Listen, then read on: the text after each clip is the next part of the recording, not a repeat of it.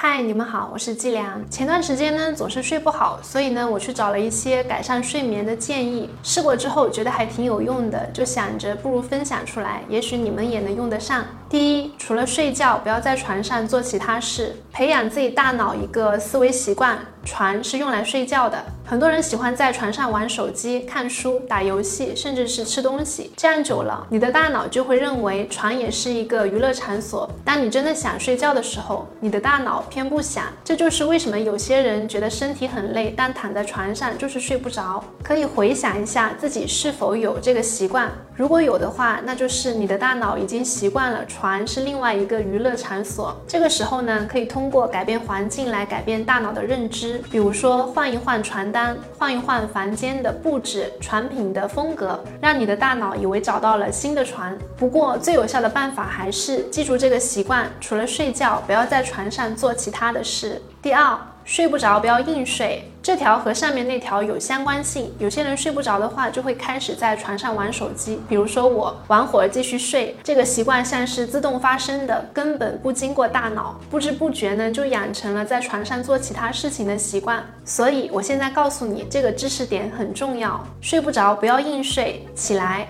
不要强迫自己一直在床上待着，起来看会儿书，或者是做一会儿瑜伽，都是比较好的方法。如果你一直待在床上的话，你就会一直睡不着，然后玩手机，然后睡不着，这个过程非常的痛苦。所以，如果你睡不着的话，最好是起来做点事情，等你有困意了再回去睡觉。这个过程循环两到三次，你就会感觉到真的很累，你就会真的可以睡着了。第三，冥想。我冥想有几个月了，我发现真的对我的心态、情绪和睡眠都有帮助，就是不会那么急躁了。但冥想呢，不是马上见效的东西，不是说你今天睡不着，你去冥想就能马上睡着，而是要长期坚持的习惯，长期坚持下来，你烦躁的时候就会下意识的深呼吸，比如说焦虑啊、急躁啊、失眠之类，的你就能够有更好的心态去应对。那冥想初学者呢，也不用对自己要求过高。如果坚持不了太久，一天五分钟也是可以的，慢慢递增。我现在一天大概会冥想二十分钟，中午午休的时候冥想十分钟，晚上冥想十分钟，拆开来做更容易执行。第四，四七八呼吸法。具体的操作方法是吸气四秒，屏气七秒，呼气八秒，然后重复这个过程，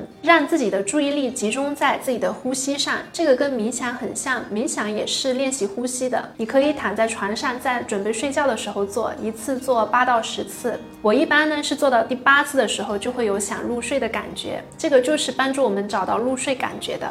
在这里敲一下重点，做完这个就去睡吧。如果你做了这个不直接睡觉，而是玩手机或者是想事情的话，那么就失去作用了。第五，听听力。喜欢英语的朋友不要错过，睡前可以听一些舒缓的英文电台，一边听英语一边催眠，认真听，听着听着你就会睡着。因为用脑是很累的，当你专注在听力内容时，其实调用了你很多的能量，特别适合在亢奋的时候听，不一会儿你就累了。第六，午睡不要睡太久，一般二十到三十分钟左右就足够了。午睡是用来弥补睡得不够的，而不是用来弥补睡得不好的。如果晚上睡得不好，睡眠效率本来就不高，第二天就应该尽量的避免午睡，这是为了将睡眠驱动力积累起来，到晚上一起释放。如果晚上的睡眠效率已经很高了，但因为必须早起，睡得不够，这种情况呢是可以通过午睡来缓解的。另外，早上睡得太晚用来补觉也会影响睡眠。比如说，我们总有这个习惯，如果前一天的晚上没有睡好的话，就会希望。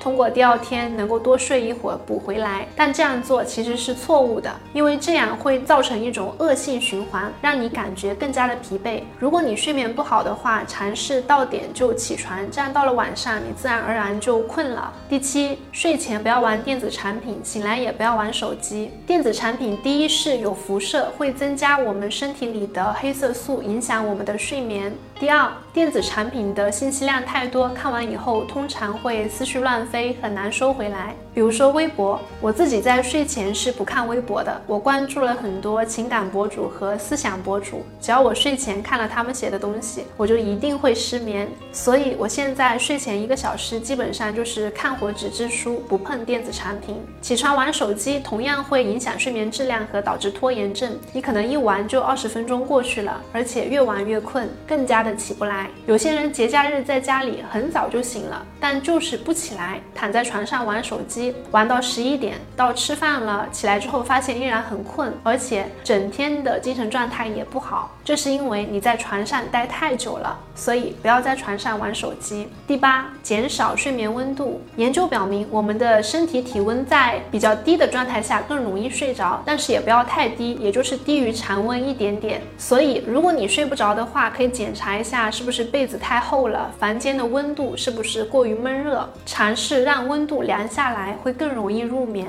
因为我是比较耐热的体质，所以我经常是察觉不到我的被子太厚而导致我睡不好。有好几次，我发现我换了比较薄的被子之后呢，我就睡得比较好了。所以我特意去查了一下，还真有这个知识点。好了，以上就是我尝试过并且对我有用的睡眠办法，希望也能够帮到你们。那么今天的内容就分享到这里了，感谢你的观看。如果觉得有用的话，记得点赞、分享和关注哦。那我们下期再见，拜拜。